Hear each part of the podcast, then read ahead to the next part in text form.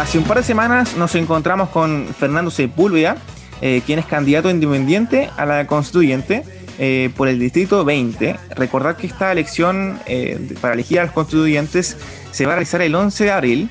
Y en estos momentos CERVEL se encuentra revisando, comprobando esta candidatura para que finalmente Fernando también sea candidato, candidato de manera oficial para ser constituyente. Así que este resultado de CERVEL va a ser publicado mañana Así que para conocer este proceso nos encontramos con Fernando nuevamente, así que le damos la cordial bienvenida a este programa de Acceso Directo. ¿Qué tal Fernando? Bienvenido.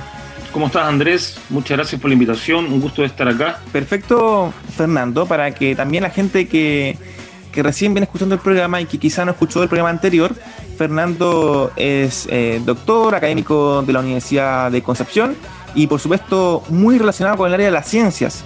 Eh, él es parte también de la lista ecologista, así que, bueno, para que Fernando también nos cuente el proyecto que, tiene, que tienes tú en estos momentos, eh, Fernando. Bueno, todo es tuyo el micrófono, así que cuéntame, ¿qué tal? Muchas gracias, Andrés. Eh, bueno, contarle a las personas, mi nombre es Fernando Sepúlveda Briseño, yo soy candidato independiente en un cupo del Partido Ecologista Verde por el Distrito de Concepción, Distrito 20, que involucra Concepción, Talcahuano, Penco, Tomé, Hualqui, Florida, Coronel, Hualpén, San Pedro de la Paz, Chihuayante. Eh, la verdad es que nuestros ejes principales son varios, como tú decías Andrés, yo soy un científico, por lo tanto la parte disciplinar, la ciencia, la, la, utilidad que el país le da al conocimiento que se genera, para mí es relevante. De hecho, hoy día vamos a hacer un seminario a las 19.30, paso el dato por Zoom.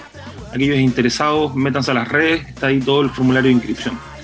Eh, otro tema importante para nuestra candidatura es la salud, la salud de las personas, la salud también de los animales, la salud desde un punto de vista de la sociedad, la cual no puede ser solo vista desde el punto, desde la mirada humana, porque recordemos que en la sociedad tenemos más que, más que humanos, tenemos perros, gatos, tenemos todo un contexto social y en ese orden otras profesiones fuera de, de las clásicas son relevantes. Yo destaco ahí a los veterinarios como, como un rol social también muy importante. Me interesa mucho también el uso que le damos a los territorios, la naturaleza, el cambio climático. Eh, es toda una preocupación porque la utilización que hemos venido haciendo de los recursos naturales hasta la fecha, Andrés, es bastante preocupante. Si, seguimos exactamente igual, si seguimos utilizando exactamente igual el ambiente, los recursos naturales, chao, no hay, no hay país en los próximos años. Estamos en un nivel crítico que tenemos que cambiar y yo espero que la Constitución haga un trabajo importante en modificar el curso de cómo se ha venido utilizando el recurso natural. También me interesa mucho eh, en general la educación y la vivienda, dos características fundamentales en la vida de las personas que la Constitución puede pronunciarse. La, educación tiene que ser eh, de calidad, tiene que ser digna. Eh, tanto educación y vivienda son fundamentales para que las personas podamos desenvolvernos en sociedad, Andrés. Por lo tanto, la Constitución tiene que pronunciarse, esto es mandatorio, es obligatorio, y, si lo hace y lo hace correctamente, los más beneficiados van a ser las personas, las bases sociales de nuestro país. Eh, hay más aspectos que me interesan, la verdad.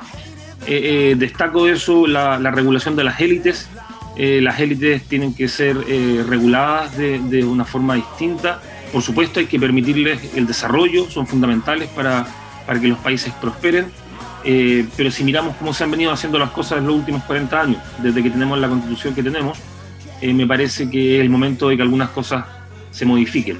Eh, en ese aspecto yo destaco eh, la, poca regulación que algunas empresas tienen como la minería, entre otras. Si bien reconozco que son fundamentales para el país y necesarias, y, yo no quiero bajo ninguna circunstancia, digámoslo así, acabar con ellas, me parece que hay que hacer esto de mejor forma, de tal manera que, que el medio ambiente sea protegido porque como te decía antes, si no, no vamos a tener Chile. Así que ahí te he hecho una descripción general de los principales ejes eh, eh, que me interesan, que, voy a estar trabajando, eh, si salgo electo, por supuesto, y que voy a estar visibilizando en esta candidatura. Es más o menos un buen resumen, Andrés. Claro, Fernando, cuéntame también este proceso de CERVEL. ¿Está esperando esta confirmación por parte de ellos para que ya pueda ser candidato definitivo? O sea, un candidato de manera oficial, ¿o no? Así es. Las candidaturas fueron inscritas, bueno, antes de lo, eh, eh, tenían fecha límite el 11 de, enero Y 10 días hábiles después de eso, eh, no 10 días después, no 10 días hábiles, CERVEL tiene como plazo para ratificar o no, en este caso, las candidaturas. Ese plazo se cumplió ayer. Y después de eso tiene dos días para publicar. Por lo tanto, estamos a la espera de la publicación. Con la publicación se, se definen, se ratifican cuáles son todas las candidaturas que van a ir en el proceso. En caso de que no salga seleccionada, que CERVEL no la autorice, hay un periodo de apelación. Tú puedes apelar a CERVEL a un tribunal que tiene CERVEL disponible para esto. Eh, pero en el caso nuestro se espera que, anden bien. Eh, eh, trabajamos bien en esa parte. Es importante reconocer el apoyo del, del, partido, del Partido Ecologista Verde, que si bien es un partido muy pequeño, es un partido que se lo ha jugado importantemente por, por, las necesidades ambientales de las personas. Pocos, digamos, partidos hacen eso, así que quiero destacarlo. Y, qué viene después de esto? Bueno, viene el periodo en que estamos a la espera de, eh, de, la ratificación y posteriormente el 11 de febrero comienza el plazo legal para la propaganda electoral. Y desde ese momento podemos, digamos, invadir, inundar la ciudad los territorios, ¿no es cierto?, de, de manera formal. Recordarle a las personas que están en casa que las elecciones tienen periodos legales tanto para su inicio, para el momento en que tú puedes ir a poner carteles, tienes que retirarlos después. En el caso nuestro, yo no voy a utilizar ningún eh, letrero que tenga plástico, eh, porque estamos eh, en esta candidatura muy interesados de hacer un correcto uso del medio ambiente. Por lo tanto, a lo más van a haber algunos letreros de, de, género colgados, ¿no es cierto?, de manera que no, que, no, afecten el medio ambiente, de manera relevante, por supuesto y mucho trabajo en redes sociales, mucho trabajo virtual. La, época no está para, para, andar haciendo mucho puerta a puerta. Estamos en una pandemia, hay que reconocerlo, ¿no es cierto? Y recordarlo, porque, bueno, es una característica crítica del periodo en el cual estamos. Eh, eh, es una curiosidad también. Yo creo que la gente que está en casa lo, lo, lo, lo sabe, ¿no es cierto? Que tengamos que vivir con una pandemia encima. Así que la, política no es la excepción y vamos a estar haciendo campaña en un escenario de, pandemia, lo cual modifica un poco las formas de hacer eh, eh, campaña política, las formas de, visibilizar esta candidatura. Así que nada, harta red, nomás, harta redes, harto trabajo en redes sociales, eh, seminarios virtuales. Yo espero que en marzo podamos salir a la calle, pero hasta ahora estamos a la espera de aquello. Claro, a la espera. Es un buen resumen de lo que estamos ahora y lo que se viene después. Sí, a la espera, Fernando, estamos en fase 1 todavía y, se supone que va a durar máximo un mes la cuarentena. Ojalá sea así. Máximo un mes y, claro, lo que, lo que tú comentas también es, es importante. Ya por la crisis sanitaria impide hacer mucho el puerta a puerta, por las circunstancias, obviamente. Y, es importante el trabajo a través de redes sociales, el trabajo también de seminarios a través de, Zoom, plataformas virtuales, por Facebook. Así que, bueno, Fernando, es un desafío importante, quizás complejo, pero a la vez atractivo también porque va a ser la primera instancia donde eh, ya eh, la campaña de manera remota tenga un protagonismo. Porque antes lo tenías, claramente, pero obviamente por las circunstancias en que nos encontramos, eh, obliga a todas las campañas a, tener esa capacidad de adaptación. Fundamental en esta época, fundamental. Las redes sociales y el trabajo que se puede hacer por ellas a diferencia de otras oportunidades, va a ser más importante por el escenario en el cual estamos. claro. Eh, bueno, Fernando, también nos encontramos eh, con estos integrantes del Partido Ecologista, quienes eh, está María José Gormas, licenciada en Bioingeniería UDEC, quien también es candidata a la constituyente por la lista ecologista, ¿no, Fernando? Así es. Así es. Sí. ¿Qué les puedo contar? Fíjense que eh, tenemos un seminario hoy día eh, en el cual eh, pasó una curiosidad bien bonita, que es que nos encontramos en este contexto constituyente con al menos cuatro personas de mi facultad, de donde yo provengo, de la Facultad de Ciencias Biológicas de la Universidad de Concepción, donde soy profesor. Y habían alumnos de pregrado, alumnos de posgrado, todos interesados en querer participar en el proceso constituyente.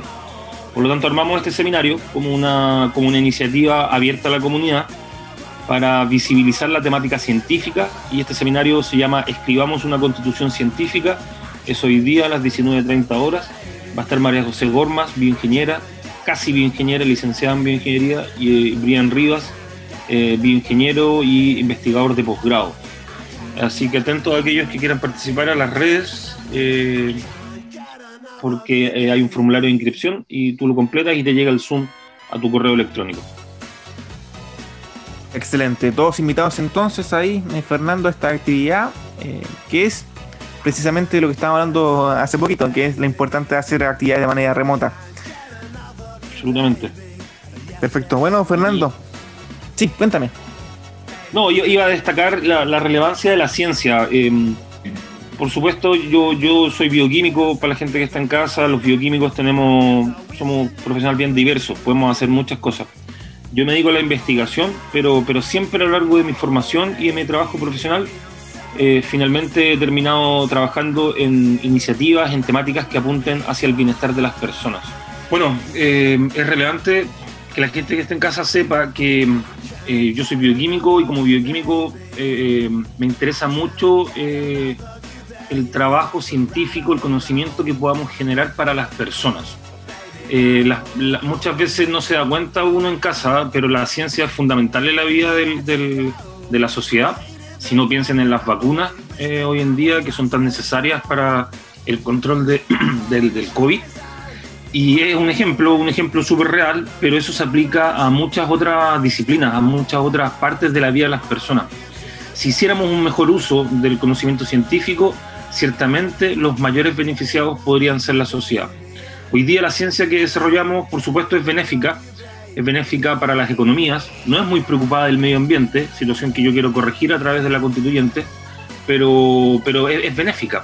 Bueno, tenemos que potenciar ese beneficio hacia la vida de las personas para que éstas tengan un buen vivir, para que tengan una vida digna. Y eso es lo que busca un poco el seminario de hoy día a las 19.30, visibilizar la necesidad, ¿no es cierto?, de la ciencia como una herramienta social en el contexto constituyente en el cual estamos. Como, como científico, como persona, me interesan muchos otros temas y voy a trabajar duramente para que estos temas sean, los temas que les contaba antes, sean eh, visibilizados, ¿no es cierto?, en, en, la, en la constituyente si salgo electo. Eh, sin embargo, quiero partir, ¿no es cierto?, destacando el rol de la ciencia y por eso el seminario de hoy día. Eh, finalizar simplemente diciéndole a las personas que yo quiero representarlas y como representante quiero, quiero llevar sus deseos, sus necesidades a la constituyente y es por eso que he establecido mecanismos participativos, una página web, ¿no es cierto?, que va a estar disponible 24/7, eh, una oficina distrital, todo en el contexto de salir electo, pero exclusivamente para que las personas nos puedan decir a nosotros los representantes, eh, eh, esto es lo que necesito, esto es lo que, lo que yo quiero que usted haga, señor representante, y yo voy a ser ese representante para usted. Así que muchas gracias Andrés por la oportunidad, por supuesto, siempre agradecido conversar contigo, venir aquí a la radio, me gusta mucho. Eh, espero que estén bien todos y que superemos esta pandemia juntos para que podamos volver a la vida más, más como era antes. Perfecto, Fernando. Gracias por estar acá en AE Radio y nos encontramos para la próxima. Y, también eh, desearte un gran fin de semana y lo más importante en estos momentos, a cuidarse porque la salud es fundamental en esta pandemia. Así es, tenemos que mantenernos fuertes. Un abrazo grande. Gracias, Fernando. Abrazo. Muy bien.